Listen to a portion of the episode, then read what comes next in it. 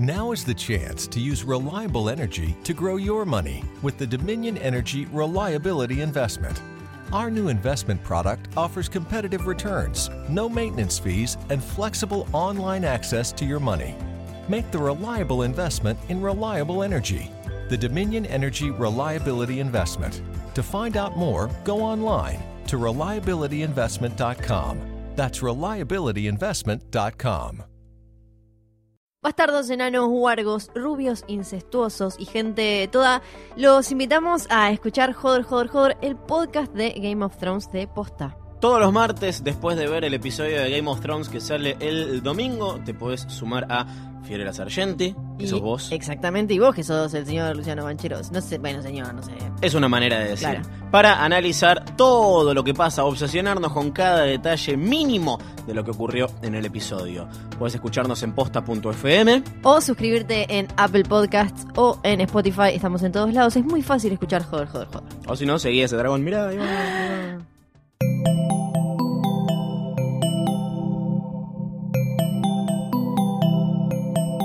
Estás escuchando Posta, Radio del Futuro.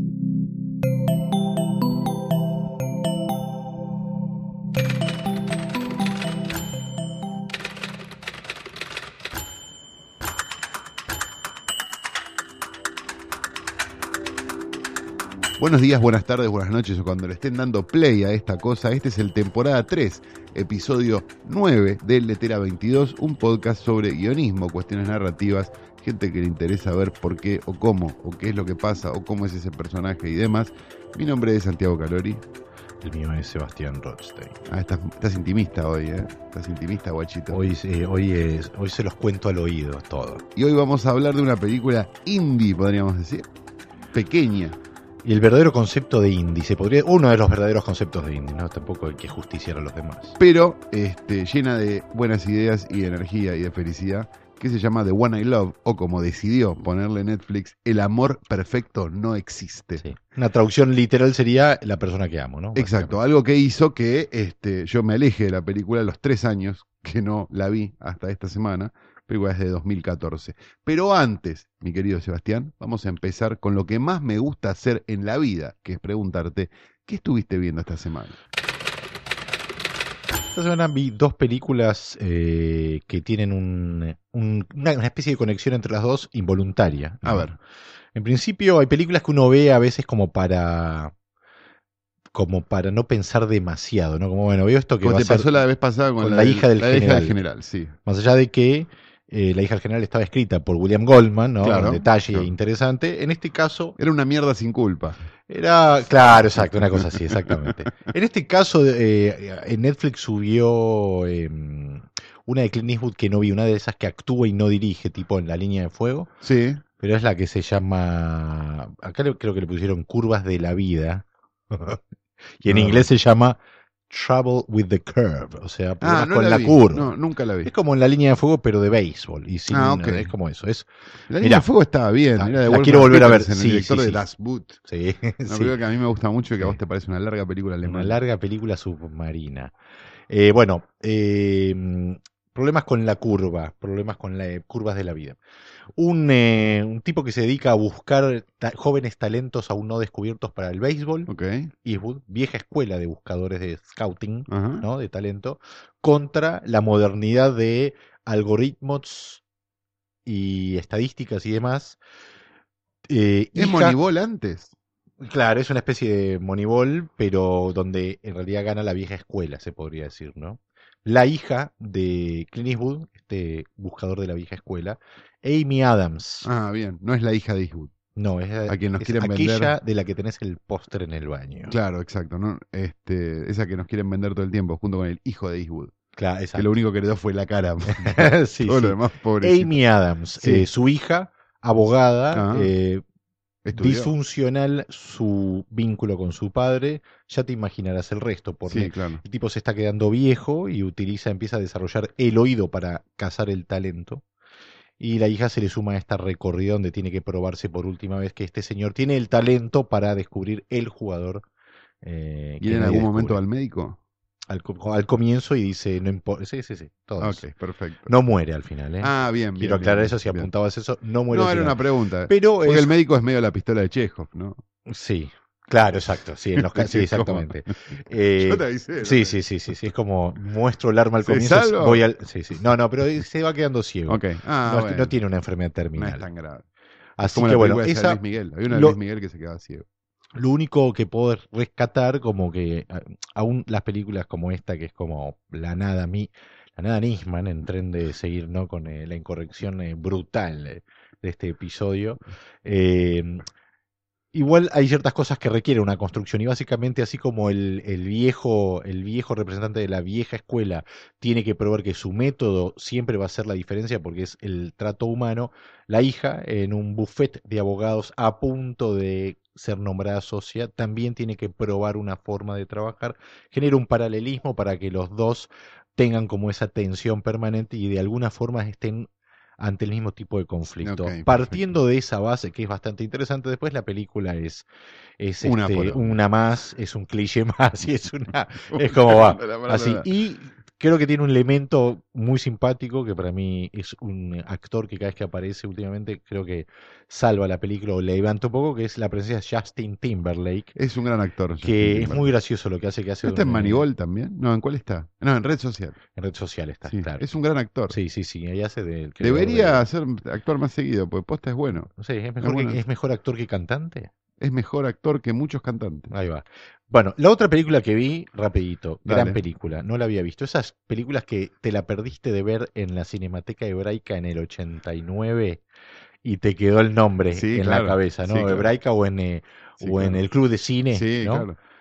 Como por ejemplo, Gilda. bueno, a mí, por ejemplo, una que perseguí durante mucho tiempo fue eh, Fotografiando a de- Patricia. El hombre que mató a Jesse James, Sí. de Sam Fuller. Claro. Ah, ah, estás hablando de películas buenas. Claro, Ah, Varón de perdón, Arizona, perdón, de Fuller. Me fui para otro lado. Eh, y en este caso era una de Seal que se llama Rebelión en el pabellón 11, Riot in Cell Block 11, Sí, una película del año 54, mismo año de La Ventana Indiscreta, y es una película que arranca con una, con una especie de documental, algo que son cosas que cuando uno, uno cree que se hacen ahora y son como innovadoras o disruptivas, no sé qué palabra pelotas, lo hicieron en el lo 40 hizo antes. una de mis películas favoritas de toda la historia, empieza con un documental, una muchacho. anterior, eh, es un falso documental, Claro, como pero todas, digo, sí, claro, sí, sí. Pero, por ejemplo, Los Dorados Años 20, que es una película del año 1939, creo, Sí. sí, arranca con un documental sobre Acabamos de perder el último oyente que llegó hasta Sí, acá. sobre La- la- la la- película en blanco y negro. A partir de ahora no hablemos más porque es, es inútil. A partir de ahora seguir cine mudo y no Sí. hablamos más. Claro. Este, bueno, una obra maestra igual, ¿eh? una película que el que se anime a verla, eh, se anime porque es en blanco y negro básicamente, pero Viste que es como una cosa rarísima, que es como que dices, ay, no veo películas en blanco y negro. ¿Y qué hacen los Sí, sí. daltónicos, por ejemplo? Sí, películas en otros colores eh, no se, justo en, ese enojan. en ese caso voy a, no voy a estar tan de acuerdo en vos, eh, digo que se jodan los daltónicos. Tengo esa posición en este momento. Pero en películas como marrones y rojas ellos. Y verdes. Claro, sí, O sí. sea, debe ser un- Tienen que tener Claro. su propio cine. tienen su behind de candelabra. Ah, claro, deberíamos hacerle películas de los colores Ah, para eso, que las vean al revés. Exacto. Es exacto. espectacular, es una idea brillante. Bueno, eh, Bueno, cuestión. Riot in Cellblock 11 arranca con un documental sobre la situación, el hacinamiento de los presos en las cárceles, eh, el permanente estallido que se produce dentro de esas cárceles por las paupérrimas condiciones en las cuales están ahí adentro. Sí. Y la película es básicamente esto, una rebelión en el pabellón 11 que se va como eh, ramificando, generando un efecto dominó. Y como todo es básicamente una negociación política entre una parte y la otra, y cómo siempre pierde el más débil. Oh. Y este película dirigida por Don Siegel, Sí, un hombre que ¿No? nos ha dado solo alegrías. don Siegel. gran, gran director, este, bueno, y con ese De nervio los y- buenos y de los de, Sí, de sí. los de estudio buenos, Sí. digamos, ¿no? Como parte de la industria, pero con una idea autoral muy grande detrás. rápidamente para ubicarlo, Harry el Sucio, creador de Harry el Sucio, y una que ahora va a tener su remake, que se debe estrenar ahora en unas semanas, que es la película de Sofía Coppola. Acá le van a poner. El Seductor, Mm. que es un original, una gran película así, eh, casi a la Polanski, ¿no? Medio Sí, una tiene sensación algo de, como medio de polanskiano. encierro y paranoia y, se- y- y el poder de la seducción parecida. Y en este caso va a ser de encierro, paranoia y dirección de arte, ¿no? Seguramente. Sí. Sí. vamos a ver, sí, sí. Aparte, el primer eh, como error conceptual, ¿no? Que uno a veces ve es cuando ves el tráiler y ves a Nicole Kidman con esa cara operada siendo de una dama del siglo XIX. Sí. What the F. No, lo que pasa es que me parece que ella, ella vio como el golazo de la de poner la Sol Star en, en En María María Antonieta, y Antonieta. a partir de ahí dijo, esta es la mía, esta es mi marca autoral. Sí. Bueno, vamos a ver. Qué directora, ¿eh? Eh, ¿No rescatás nada de ella, ninguna? Las dos primeras, sí. La Virgen Suicidas estaba bien, la otra ya no. Lost in Translation, ¿no? No, no. No tenés corazón vos. Vos no tenés corazón. ¿Qué viste, Calori, esta Mira, voy a dejarte de lado dos cosas rápidamente. Reví Shortcuts de Robert Altman del 93, pero te voy a evitar, te voy a Ah. evitar que me burles, así Dios que no lo voy a decir. mío, qué ganas de Pero no, por trabajo, por trabajo, por trabajo. Me mandó Medina. Yo después, después te, un día te cuento. Echalo. Y vi, estoy en eso. De, y vi The Confession Tapes, ¿eh? empecé a ver The Confession Tapes, un documental de Netflix que la verdad, bastante berreta. Oh, Parece más, empieza bien, pues decís, Eh. ah, esto es como un Making a Murder. Después te das cuenta que son distintos casos. Es medio, es un detectives médicos, ¿viste? Esos de mierda que agarrás en, en ¿cómo se llaman? Investigation Discovery a la trasnoche, sí, pero con un En poquito, inglés. con un poquito más de producción y sin doblaje. bien. O sea, no es, no todo es una serie Netflix, no te preocupes, tranquilo. Sí, sí. No pasa nada, ¿sí? Eh, no todo es de Jinx o No es- Making a claro, Murderer. no, exacto. Y de Jinx, no, no es tu No, de Jinx es el, el- sí, el techo. Vi por primera vez un Sidney Lumet que no había visto, que me pone contento, ¿viste? Cuando lo que te pasó a vos con Don Siegel, a mí me pasó con Sidney Lumet en A este ver. caso. Me vi de Deadly Affair. No la conozco. Es una, este, como medio inglesa, basada en una novela de John Le Carré, una, una especie de puntero político, empieza como a averiguar una serie de cosas, no, no. Un lindo thriller, sólido, medio... No, no, no, no. ¿Cómo llegaste acá sin ver esta película sin Lumet? No. Está bien. Un Lumet que no había visto. Sos un. Una marca más en el ¿Puedes, cinturón. decir, eh, ¿Puedes autoproclamarte admirador de Sidney Lumet? Sí, a mí me gustó ¿Sí? mucho Sidney Lumet, sí. No sí. me pasa tanto a mí. Sí, Network, eh, Tarde Network. de Perro, sí. Network. Tarde de Perro. Hola. Dos. Ah, bueno. eh. Hizo 47, maestro. Bueno, está bien. No, capaz que las últimas no eran tan. Bueno, pero, no, de más o menos, porque ponerle la de Cuanta que el diablo sepa, esa, No. esa no es una mala película. La debería volver a ver. Sí. Deberías. Deberías hacer muchas cosas, Rosten, y no las La estás haciendo. ¿Qué ve- Y y- vi It. Eso. Ajá. Que no es It, el payaso asesino, la película de 1990, sino It, eso. Sí. Como le pusieron acá, la película Es, de parecido. Muschietti de 2017. Es parecida la sensación a, aunque no te guste el fútbol, Calori. Maradona el gol a los ingleses. It, ¿es el gol con la mano o es el gol que elude a los seis jugadores? Es el gol que elude a los seis jugadores. Wow. Y lo mete con la mano. Muy bien. Me gustó mucho la Qué película, lindo, la verdad. sí. Me pareció que tiene todo. Mi sensación, lo que yo. voy- a- ¿Puedo usar lenguaje adulto en este podcast o no? Sí, a, O par- sea, a de partir de ahora que sí. Banchero le agregue unos vips cuando sea necesario y demás, ¿no? Pero lo, lo que yo texteé cuando salí de ver It fue Stranger Things, anda a sacarte el forro usado del orto. ¿No? Me dio esa sensación. Me gustó como que la era- sutileza de. Como que era algo que. Eh, sí, a donde es no había un forro llegado. que había acabado adentro. Claro, alguien le había sí. acabado dentro del culo Stranger Things y este y había hecho esta película y le había salido muy bien, ¿no? Y este y es eso lo que la sensación que me dio ir. Por a ver, ¿Da miedo? Da miedo, funciona, asustás? te asustás, tiene sobresaltos, está Sí. bien. Me parece de todas maneras que y esta es la parte la parte como más o menos que y el de Tim Curry era más querible. Más querible. El este, paya, el Pennywise, digamos. este da miedo y nada más. Este da miedo, tiene como una cosa medio que quiere ser el de Tim Curry y no es el de Tim Curry, y me parece que se excede también en un poco los efectos especiales. Cuando en realidad de Tim Curry era aterrador por sí mismo. Per se. Y acá hay como una cosa medio monstruosa, medio alienígena, o sea, la boca y eso que está, estaba en la de Tim Curry igual digo, pe- pero en este caso está como demasiado exagerada Mm. y además que para mí bla, está buena, definitivamente. Son solo los niños, esto lo, para los que no sepan, este, la, la que vimos nosotros en video era una miniserie donde había adultos y, y, y niños que volví a ver hace poco y es tipo, prefiero ir a una, a una guardia oncológica infantil. Ahí va. Este, y El verdadero terror. Sí. Y este y en este caso son solamente la, solamente la parte de los niños porque es la- el primer capítulo de lo que va a ser la próxima que es con los adultos. Bien. Que es cuando, cuando se estrena. No sé, no tengo la menor idea. No, no Y creo que no de las filmada. adaptaciones de Stephen King. Es una muy, esta es una muy buena adaptación. A mí me Siendo gustan tus- más otras. Eso, siendo tus favoritas, ¿cuáles? Siendo mis favoritas Misery, sin duda, porque se varía mucho el libro también. O sea, se va muy, es un libro muy difícil de adaptar. Misery y por, por digo, porque tiene como un lenguaje propio dentro del libro. O sea, está la novela dentro de la otra novela. Y, o sea, hay un montón de libro, cosas sí. que, que no están. Y que algunos o sea, es- una buena es un me parece que Misery es un buen ejemplo para para hablar de adaptaciones digo porque es como ah mira esto va por este lado y, y esto no tiene o sea esto no tiene absolutamente nada que ver y a la vez sí es sobre una loca que secuestra a un tipo que eso por un lado esa me gusta bueno me gusta el resplandor que también es como es extraña pero me gusta más por la forma que porque porque sea Stephen King sí. eh, ¿Cuáles son las que más? Carrie no me gusta porque es De Palma Qué lástima. y te voy a llevar la contra. No sabe, no, eh, me preocupa que no sepas disfrutar del buen cine. No, a mí lo que me pasa con, De con, con Carrie es que me gusta mucho hasta la parte de la fiesta, donde está filmada como una fiesta de 15. ¿no? Donde la pantalla se parte al medio. Falta que haga, falta que haga este, ¿cómo se llaman los efectos esos?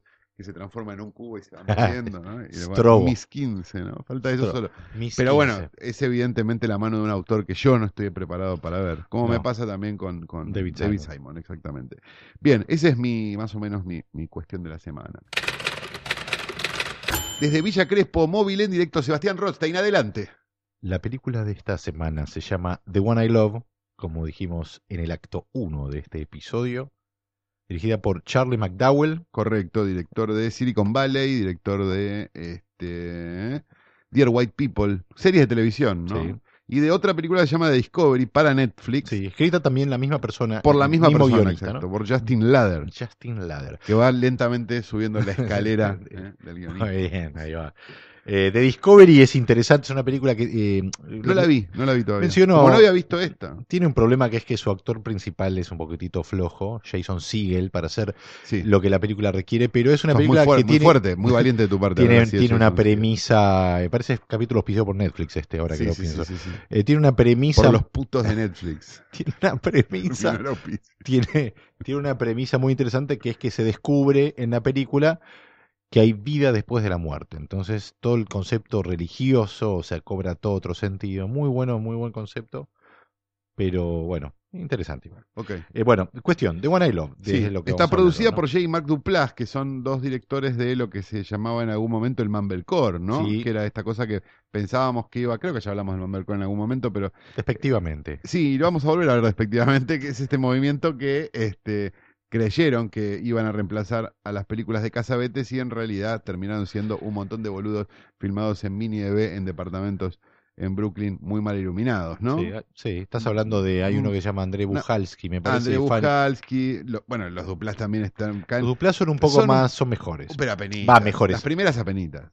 Nah, están bien. Hay, algo, hay algo que para mí es destacable de los Dupla y por eso ah, me interesaba como que hablemos de esta película, que aparte me parece que es la más lograda de la Sí, factoría de los Dupla eh, y, que, y de la cual se, se desprenden un montón de conceptos que me parece interesante para que sea tal vez la última película que vamos a hablar esta temporada, ya que el próximo episodio es el especial, supuestamente. Sí, no podemos hablar todavía. Pero es una película que de la cual podemos sacar mucho material también para pensar qué tipo de cosas uno puede hacer, quiere hacer, o sea, y es una cuestión siempre de sentarse a pensar y tener buenas ideas. Completamente, porque la primera cosa que uno este, le pasa cuando ve esta película es que no puede evitar pensar en la producción.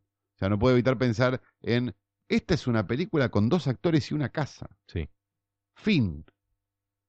Todo concepto, dos actores, una casa. sí, Un, un bolo al principio, sí, sí, sí, dos boludeces más, tres lo- dos locaciones más, y está hecha. sí. Y es increíble porque funciona, es entretenida, pasan mil cosas. Entonces, es de alguna manera la película que uno debería apuntar a escribir. No digo en algún punto, pues es como que decir, Se puede hacer en "Che, cuatro esto, semanas Esto, claro, o menos. o menos. o men- Esta la deben haber hecho en cuatro semanas allá. Sí, Acá se hacen dos. Claro. Lo que pasa es que, a ver, los hermanos Duplas tienen como un, un- un diseño de producción que lo aplican en todo lo que hacen, ¿no? Películas como Cyrus eh, o como, por ejemplo, eh, Adult Beginners también. Bueno, eh, Manson Family Vacation. Que también está en Netflix. eh, Los putos de Netflix. Bueno, películas básicamente que tienen pocos personajes, muy apoyado en los diálogos, muy apoyado en los diálogos eh, y en las actuaciones. eh, Pero en una buena idea también, digo. y En, en este, una- caso, en una este caso hay premisa una muy muy, buena. buena premisa, exacto. Entonces, en este caso, en el caso de The One I Love, la persona que amo, vamos a... ¿Querés que hagamos una de- sinopsis mínima? No, no, no, porque como arrancamos desde el comienzo, la secuencia Ok. arrancó del comienzo, este, de- de- así nos frenamos en el momento donde... Vamos a hablar de la primera media hora. La, La película primera media de la es hasta los 30 minutos más o menos. es un todo- tercio, el primer tercio de la película. Es un ejemplo perfecto también de cómo, y- y- insisto, soy reiterativo con esto, con- la, construcción a veces de, de- de los elementos que empiezan a jugar, que parecen tan sueltos y tan eh, improvisados, cuando vemos lo que hay detrás, la- o sea, las ideas que sostienen ¿no? las acciones, nos damos cuenta que está mucho más pensado y que eso hace que la película empiece en el escalón 8, si querés, y vaya más allá del 10, y no que empiece en el 1 y termine en el 6 eh, en cuanto a la aspiración y, y demás. Eh, en este caso, la película, con la primera escena, cuando después uno la, la repiensa, está como todo el concepto de la película. Sí. Como siempre encontramos en algunas películas, hay una escena que resume medio todo. En este caso, la, la película arranca con un relato en off, una voz en off, de que, que- que cuenta el momento en el cual se conocen lo que intuimos van a ser los dos protagonistas. ¿no? El, el relato en off acompaña las imágenes. Eh, una pareja en un auto, eh, que, supuestamente es la noche que se conocieron, ¿no? Los conocimos en una fiesta, charlamos, nos escapamos en un auto y esto lo vamos viendo, ¿no? Paran, bajan de repente en un, en cualquier casa, se tiran porque ven una pileta este, y- Iluminada, se tiran la se pileta, tiran en sí. la pileta y este y el relato en off, ¿no? La voz en off dice en un momento nos olvidamos que podría haber estado habitada por alguien y salió un tipo a gritarnos. A gritarnos. Y en lo que estamos viendo vemos que no sale nadie. Exacto, es y que están volviendo a hacer eso Y mismo. están, y, y vamos entendiendo que el relato es el relato de esta pareja en una terapia de pareja que están contando cómo para el aniversario 10, creo, intentaron recrear el momento originario en el cual se enamoraron y vivieron esa aventura. Exacto. Y que cuando nadie sale a gritarles que salgan de la pileta es como es como Ese cambio que hubo en ese tiempo Exacto. que pasó. entonces están ahí como, bueno, che, bueno, igual está linda la pileta, como que no pasa nada, no les pasa nada, ¿no? Eh, Ahí cortamos a justamente la sesión de terapia, esta, ¿no? Donde Ted Danson, un Sí. terapeuta de parejas, les sugiere Sí, después hay- de... se hay- como, hay como- sí, hay como una incomodidad grande. Lo que queda Claro, claro, queda claro eso, que hay una. lo que una queda claro de- es que están está ahí por ella. y que está todo mal entre ellos. Sí, lo que está claro es que están ahí más por ella que por él, digamos, eso, eso queda claro. Queda claro que él se mandó una cagada, que no queda clara, pero que, digamos, es medio obvia, y que ella no estaría dispuesta a perdonar esa cagada, Sí, él a le menos como que dice, él bueno, pase por este trámite. eh, sí, él, por lo menos la primera lectura, ¿no? sí, él dice, él dice move on, como hay que. ¿por qué no vamos para adelante? Y ella le dice, eso no lo decidís vos, o sea, está todo muy, muy mal entre ellos. Y el terapeuta le dice, quiere hacer una prueba de compatibilidad, les dice, los sienta a los dos delante de un piano y les hace tocar a cada uno una nota, la que quieran, y cada uno toca una nota y suenan como, hasta el terapeuta dice, wow, como qué desincronicidad.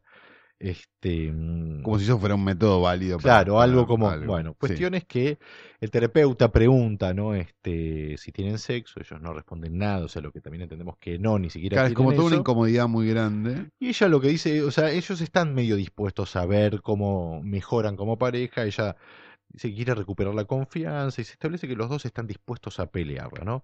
El terapeuta entonces les dice, les voy a recomendar un lugar que es medio ideal para resetear, para empezar de vuelta, y les da como un flyer. Flyer, ¿no? pum, ya están camino ahí, llegan. En tres planos llegaron Sí, exacto. este, y es y recorren el lugar y es una casa que es Divino. ide- ideal. ¿no? Hay una casa principal, Y una casa de huéspedes. una Esto es pileta y importante una casa de huéspedes. Esto es súper importante para, para lo que va a terminar cuando pasando. va, primero va él a la casa de huéspedes, él sale a recorrer primero la casa mientras ella recorre la casa principal, él se mete en la casa de huéspedes y hay una especie de, de portarretratos digital con fotos digitales de parejas No, que es la casa principal, me parece. No, no, no. Es en la, en la casa ¿La de casa huéspedes? Ah, ok. Este, ahora me, me- me- se me instaló la duda, ¿eh? Bueno, en bien alguna de las lo dos ven. casas. No, Lo lo, ven los ve él dos. solo, lo ve él solo. ¿Estás seguro? Sí, sí, sí, sí. Ok, ok, ok. Eh, en el encuentran un portarretratos eh, digital, ¿no? Donde él eh, lo encuentra él en realidad, lo empieza a ver y son todas fotos de parejas que se, se entiende que pasaron por esa casa y todos felices y, y como la pasamos bárbaro, me, me propuso matrimonio y demás. Y él sonríe como, bueno, o sea, como, Esto puede andar. esto puede andar, exactamente, esto puede andar. es como el que acepte el eh, all inclusive, ¿no? y viene como que dice, bueno, qué sé yo. Y eh, empieza una especie de secuencia de montaje que es muy buena porque es como los clichés también del indie, Sí. ¿no? Como toman vino, él le habla de cómo se sirve el vino en, en un restaurante y fuman marihuana y este y ella le dice me gustas más sin anteojos, la pasan bien. Él lava, comen, él lava los platos y ella sale como a, bueno, mientras se lava los platos sale a recorrer, ¿no? El, eh, la casa y se mete en el guest house. Exacto. Cuando llega al guest house se encuentra con él sin anteojos. Ajá. Se besan, como- Se besan, no sé qué. como muy de forma muy fluida, tienen sexo, reconectan, juegan, se divierten un rato. Y, él, y ella dice, ¿por qué no nos quedamos a dormir acá? Y dice, bueno, dale. Y ella le dice, bueno, espera que me voy a sacar el jean, lo voy a dejar allá y ya vuelvo este y nos dormimos acá.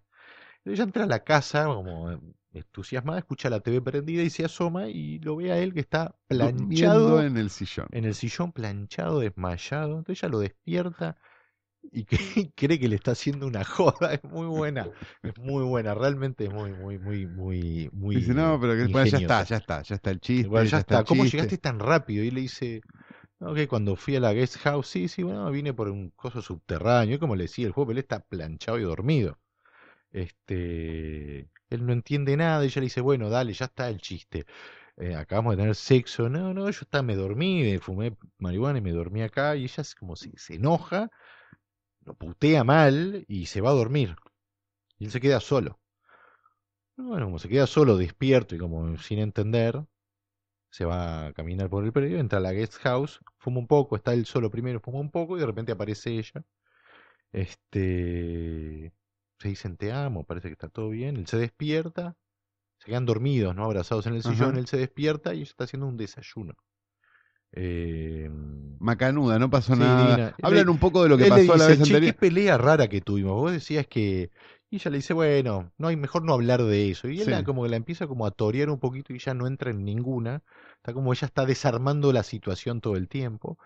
Y cuando él se pone un poco más insistente, le sirve el plato de, de desayuno que estaba preparando. Es panceta, que evidentemente él se vuelve y dice, "Me panceta.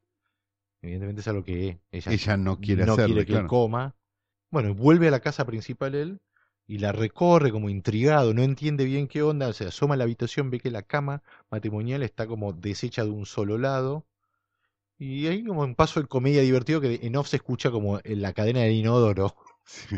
¿no? Va a romper la magia y ella sale del baño y él la mira y no entiende, ¿no? Eh, él no entiende nada, entonces dice, vení, vení, vení conmigo, la agarra de la mano y la van hasta la guest house, ¿no? Y se quedan del lado de afuera y le dice, y empieza como a pasarle un poquito limpio. Y le dice, mira, esto, y básicamente lo que dice esto es medio Twilight Zone, le dice. Claro, yo entro y estás vos, pero vos estás acá afuera. Entonces, Yo vos- re- ahora vos entraste y ahí empieza a, perdón, y ahí empieza a generarse como una incomodidad interesante. Traten de racionalizar lo que está pasando primero. Eso es, clave, eso es clave, perdón, porque tiene que ver con el diseño de producción. La película es, empieza a cobrar un, un- un- un- empieza a recorrer el camino de lo fantástico y entra con eh, el, el- el- como con el análisis, o sea, lo llevan hasta el extremo para tratar de entender qué y cuando no lo puede entender, bueno, vamos a sacarle ventaja a esto, ¿no? Exacto. Digo, lo, lo que tiene interesante es que en el subtexto este hay un secreto de ella a partir de acá. Porque si efectivamente ella entró a esa casa, fue al guest house, y la persona con la que ella estuvo garchando no era él, Sí, sí. digo, empieza a ser como Claro, claro. una situación como bastante incómoda y bastante extraña. Entonces, sí, porque a partir de ahí el, lo que ellos el- descubren el- es que cuando entra. No, no, digo, a partir otro- de ah, ahí el perdón. vínculo de ella con ese esa casa versus el vínculo de él con esa casa en un primer momento Son son, muy diferentes. Ella quiere ir, Claro. porque ella quiere volver a coger, básicamente. Exacto. Y él no, porque él ve ahí algo que no le termina de copar. Que Y- después te termina poniendo en palabras sobre el final de la película. Claro, Pero bueno, pero bueno, eh, cuestión es que él, él le, él le dice, así como de raro me suena a mí que vos digas que tuviste sexo conmigo y yo sé que no, así de raro suena para vos que yo te diga que me, de- me hiciste el desayuno, el bacon y demás. Cuando entran juntos no hay nadie, claro. entonces sale y le dice, bueno, voy a entrar yo primero, entra y está ella pegándose una ducha y él le pasa una toalla. Sale y le dice, mira, te acabo de pasar una toalla. Ella le dice, no, ella no, no, la- no, no entiende. Este, Entra ella. entra ella, Y se encuentra él sin anteojos, haciendo ejercicio. haciendo ejercicio. Algo que y, él- él- y acá hace algo... Ahí hay algo medio. Es la única cosa que yo. Pero que está bien, que es como la cosa franchera de con anteojos sin anteojos, ¿no? Que tiene, pero. Pero eso, es- insisto, es como... No es con grave. eso solo lo hace funcionar, sí, sí, sí. Pero el otro actúa igual, no hace como ninguna morisqueta de nada. Nada. Bueno, él está haciendo ejercicio, ella se queda y, y acá hace algo interesante porque lo que hace es, si vos ya sabés cómo funciona el adentro, acá al repetirse la situación pero de forma inversa, lo que hace es te va a dar un poco más de información esta escena porque como ella no sale, él intenta entrar y la puerta no se puede abrir de afuera, la casa parece blindada. O sea, mientras es- esté esa pareja dentro de la casa, la, El nadie otro- puede entrar- el otro no puede entrar. Él le tira una piedra, no se rompe un vidrio, o sea, es como que... Medio, medio, claro, sobrenatural. un bloque Sí. sobrenatural, ¿no? Bueno, ella sale y no la pueden creer y los dos quedan medio espantados cuando se dan cuenta que hay dos como universos paralelos eh, ahí adentro, guardan las ropas, se van a la mierda, Sí. ¿no? Se van rajando. Se van corriendo y cuando llegan, van como un diner en el medio de la ruta. Frenan en un bar. Claro, Claro. exacto. Dicen, che, pará. Dice. Él eh, es otra dimensión, ¿qué onda? Entonces empiezan y él dice... Eso él- no es verdad. eh, Él dice algo que me da mucha risa, es una especie de, eh, esto es alguna aberración cósmica, dice. Bueno, él le dice que hay que volver a la vida normal y como que esto quede en un recuerdo y dejarlo pasar. Lo que tiene de interesante es que vuelve a funcionar ese, esa, me parece esa puja de poderes. ¿Por Sí. qué? Porque a ella le parece genial lo que está pasando. Y a él no. Y ella es la que quiere investigar. Y él, que había ido a terapia de pareja por ella, Sí, termina yendo de vuelta a la casa sí. a, a empezar toda la investigación por ella. La Exacto. razón por la cual está ahí, la razón por la cual un montón de cosas. De hecho, él tiene una reacción como mucho más eh, obvia cuando, por ejemplo, ella, le, ella propone explorarlo un poco más, él, eh, porque le dice ella fue como algo mágico y él cree que ella está hablando del sexo que Claro, tuvo, exacto. que puede estar hablando es de algo eso que pesa, todo bien. que es algo que pesa sobre el personaje de él todo el tiempo. que Porque él ha que le cogieron a la señora. Y aparte porque él ha sido infiel, Además, claro, en el, eh, ellos vienen de esa situación, entonces ahora es como una especie de balance, como que equipara todo, y este mm, ella le, eh, ella le dice que se sintió especial, que se sintió segura, y él dice, bueno, yo también, en realidad. Y que ella dice lo que siempre hablamos en terapia es que intentamos recrear el pasado y hay que dejarlo ir, y que esto es una forma de explorar, eh, bueno, una forma diferente. Bueno, él se convence, vuelven. Y empiezan a repasar aquí las cosas que ya entienden del funcionamiento de la casa y lo van a enlazar con las reglas que se van a poner para explorar esta aventura. Ya saben que no pueden, en- que ya sabe que solo hay que entrar de a uno si quieren encontrar al otro, ¿no? Eh, vuelven con este ímpetu de explorarlo un poco más. Él entra primero.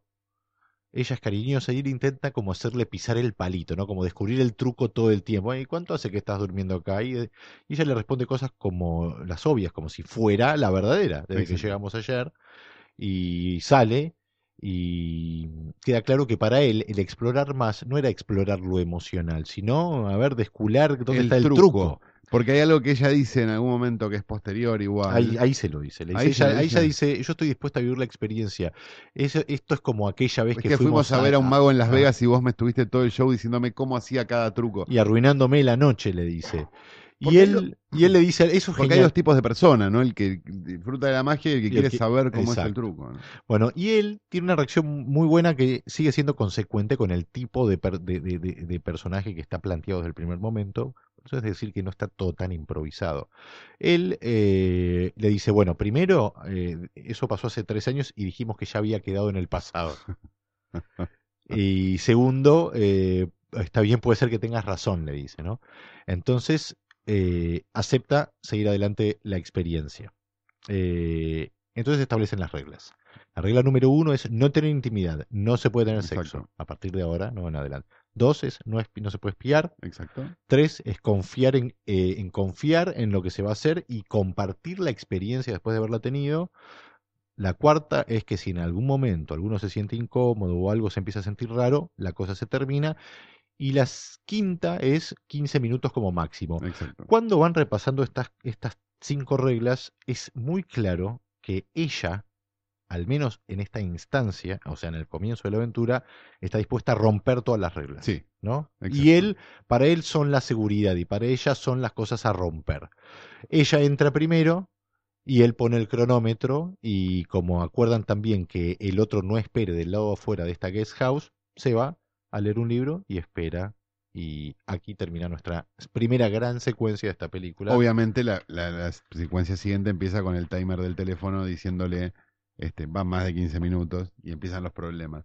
Me parece que la película tiene una enorme inteligencia, me parece que eso es lo, lo- lo más interesante que tiene y es una enorme película de guion, me parece. Que Sí. Si vos tenés que decir, dame una película de guion, esta.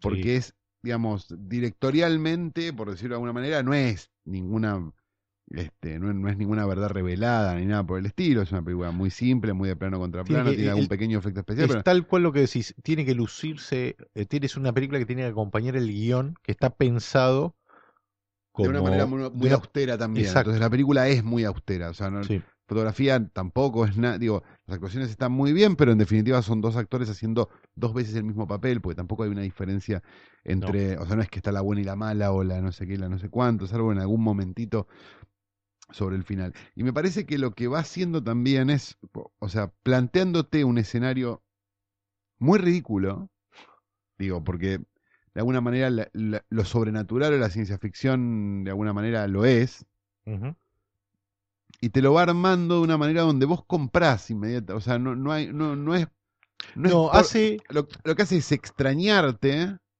para después explicarte. Me parece que tiene esa estructura. Entonces, cuando vos decís, ¿cómo, puede ser que el tipo estaba durmiendo?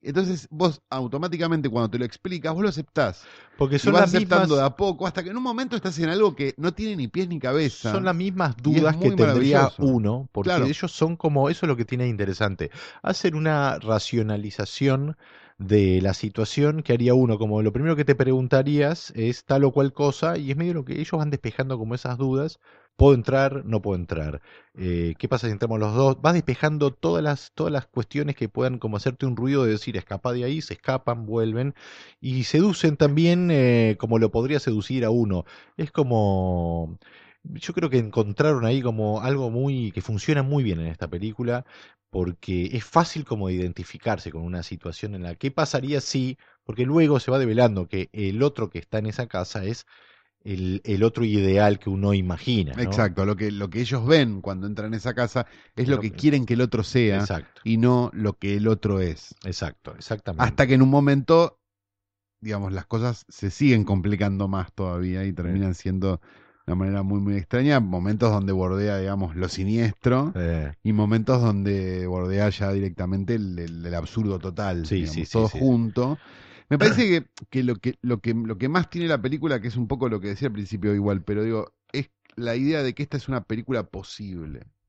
Sí, O sea, digo, sí, esa sí, noción a mí por lo menos siempre me sedujo de este tipo de películas. Como decir, esto es absolutamente posible. Solo hay que tener una muy buena idea, que no es menor, ¿no? No. Por supuesto, pero en este, pero en este caso sí la tiene. y Pero acá lo interesante es que es lo que hablábamos al comienzo, la factoría de los duplas eh, está atravesado por un diseño de producción que todas son medios de este estilo. Algunas funcionan mejor, otras peor, pero es como que hay un punto donde ya no importa si son perfectas o si cierran, sino que todas están plagadas de ideas interesantes porque las ideas más interesantes parten del guion. Eso es lo interesante de todo lo que hacen. Y encuentran personajes como Es lo mismo que hace acá el cine independiente argentino, solo que acá no se ocupan de escribirlo. sin ¿no? conflicto. Claro. Y allá el conflicto es clave para que vos quieras ver una película donde hay dos personajes y estén peleando y pujando por algo. Si no tienen eso... eh, Acá pretenden que solo veas una película con dos personajes. Al- sí, claro, el efecto, el efecto, la ventana indiscreta sin James Stewart, ¿no? Claro. le llamamos. Es eso. Sin el elemento que distorsiona la realidad o, o la reinterpreta. Eh, en este caso, no, tengo como. no, lo último que me, gustaría mencionar es que la escena que abre la película que me parece genial, que es esta, esta vos crees que está, estás viendo cuando esta pareja se está conociendo y en realidad están recreando y a la vez lo están contando, o sea que es como tres momentos diferentes en la historia de esta pareja, tiene un vínculo directo con la idea que después va a ser la que lleve adelante la película, que es esta proyección de lo ideal y de lo, mítico de ese momento único que ellos intentan recrear, ¿no? El, eterno retorno a un lugar que ya no puedes volver y que en todo caso tenés que refundar y demás. Entonces son como conceptos que creo en películas que necesitan mucho de un guion y de, de buenas ideas y de ir a más a las buenas ideas. La no, no es que encuentre una idea y, y la deja como, la deja ahí y le saca jugo, como que rápido va el problema, rápido, rápido, rápido, rápido. Si tenía como elemento de comedia, si querés, jugar con va uno, va el otro, va uno, va el otro, rápidamente pone en crisis esa idea para decir, Pero también porque los personajes actúan de manera idiosincrática con Claro. respecto a lo que pasa. Exacto. O sea, cada uno, sí, sí, sí. no es que los dos van y le hacen las mismas preguntas, sobre los dos actúan de la misma manera cuando entran. no, Cada uno tiene una agenda distinta y eso me parece que es lo que hace que se vaya llevando la cosa a una cosa que no es una repetición de gags, sino algo que va creciendo hacia los costados y hacia, ar- y hacia adelante. En, eh, me gustaría destacar dos cosas ya para ir cerrando. Por un lado, me, me hizo recordar a. Porque había una película eh, que se llama Primer, creo. Que Sí, Primer. dos sí, actores James, en un garage. Jane Carruth. eh, James John Carruth. que después dos hizo actores- una que se llama Upstream Color, que era, se entendía menos. se todavía. entendía menos, pero Primer tenía esa idea que eran dos flacos en un garage Haciendo algo. Y que de repente descubrían que era una máquina del tiempo. ¿no? Exacto, Pero había una primera media hora que era imposible Sí, y de repente cuando entendías de qué estaba, qué estaba pasando la película, si llegabas hasta ahí, sí, si te- aguantabas esa primera te, media hora, te era da- como, te daba el "Ah". caramelo, estaba bueno el caramelo Sí. que te daba, ¿no? Sí.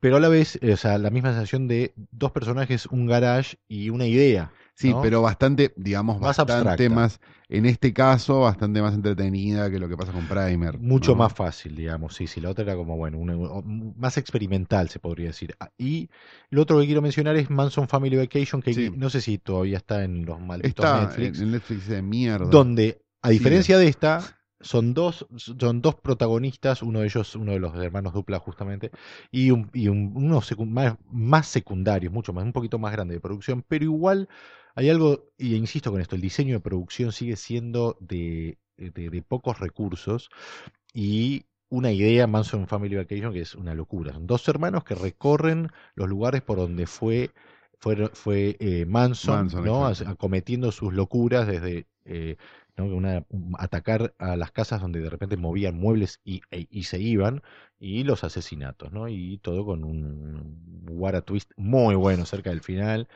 muy muy bueno y muy arriesgado.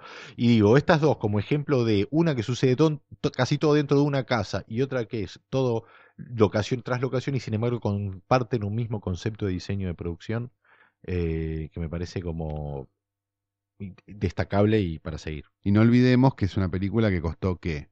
¿Un millón y medio de dólares? Puede ser, ¿no? Dos sé, millones. Yo creo que menos. ¿Con un Avengers? Menos. ¿Hacemos 200 de estas? Sería, sería, un, Vengan las 200. sería un mundo mejor. No lo tengo dudas. En este episodio nos acompaña Gato, la tienda de objetos tentadores, que muy pronto presenta una línea súper limitada de productos customizados por posta. Próximamente les vamos a contar acá mismo cómo conseguirlos, pero ya pueden verlos en posta.fm barra gato. Para celebrar la ocasión, armamos una wishlist con nuestros productos gatos favoritos. ¿Cuáles son los tuyos, Rostein? Yo tengo dos A ver. favoritos. Uno es el, el Rocket, mochila cohete para niños. Wow. Ah, ¿No? vos tenés criatura, Rostein. Claro, por eso. Claro, y otro sí. es el Urban 2, que es una mochila urbana. Ah, Muy bonita, ¿eh? excelente. Tranqui. Yo elegí dos cosas. Yo elegí el Dotbook, que es un cuaderno maravilloso, porque tengo que tomar medidas y notas y cosas, así que Claro. es muy necesario en mi vida. Soy una persona llena de decisiones. Qué lindo, ¿eh? Y elegí también el Ball Wall Clock. What the fuck is that? Es un reloj de pared de cocina que parece sac en la versión específicamente marfil y negro, en mi caso, porque parece sacado de Solaris de Tarkovsky. Pueden comprar los objetos de gato en su tienda online, gatostore.com. O, o visitar su hermoso local en Palermo, en Armenia 1578. Calori, eh, hoy nos, nos, eh, nos toca Sí, eh, escuchar la frase de Argentores de la semana, ya que hubo una renovación. Hubo una renovación, exacto, estamos muy contentos, fuimos a ver el saldo, el saldo sigue en cero. Como siempre, vos ya has ganado, ya estás 3 a 1, creo que Aumentaron estábamos por- 3 pesos de, de- de hipersomnia No, ya de no- abril. ya- no quiero saber, no quiero que cuentes más plata delante de los pobres, pero como decíamos siempre, entras en la página de Argentores y lo primero que ves es un actor que te explica a vos qué es ser un autor. Y en este caso tenemos una frase que viene, al tan, viene, a tan- viene a cuenta, como se suele decir, de este, la película de la que hablamos, porque es ¿Por de qué? uno de los, de una de los productores de la película. Dice, los autores son el alma del programa. ¿Quién Sí. dijo esto? Para, esa es la frase. Sí. Me parece que le falta una reflexión a la frase. Los autores son el alma Bueno, del programa. me, me suena que es una frase incompleta, pero bueno, ¿quién lo dijo? Nancy Duplá, ¿eh? Ah, al recibir el premio Martín Fierro en el rubro Mejor Actriz Protagonista de Ficción Diaria Drama por La Leona, en referencia a los autores del ciclo Pablo Lago y Susana Cardoso. ¿eh? Más Me largo- gusta- es más largo el contexto que la capaz frase. que, claro, capaz que en el medio le estaba, o sea, me parece, man. me da la sensación de que encontraron, como que cortaron la frase para que quede, ¿no? Como que ella le venía agradeciendo seguramente a dos o tres marcas de ropa, a la vestuarista, a la maquilladora. No sé así, dijo, no sé. Justo en, el- los en el ca- autores son el alma justo del en el programa. caso de ella tal vez no fue así. Y después empezó a explicarnos cuántos pares son tres botas. Este, así que bien, desde acá nos pone muy contentos realmente haber podido incluir una, una- una frase de Nancy en un capítulo donde se habla de una película de los duplas. Así que Usted lo ha dicho. Para la próxima semana, Calori. no tienen eh, que ver nada, están libres de culpa y cargo, pero Aprovechen para ver eh, buen cine siempre. exacto, vam- vamos a ¿Dónde, entrar dónde- fuerte dónde- sí. y le vamos a sacar la careta a una de las principales figuras del nuevo cine argentino.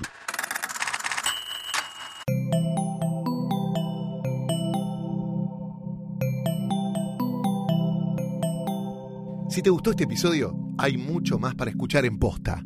Conoce todos nuestros programas en posta.fm.